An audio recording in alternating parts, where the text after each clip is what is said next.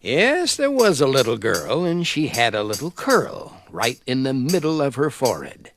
When she was good, she was very, very good. And when she was bad, she was horrid.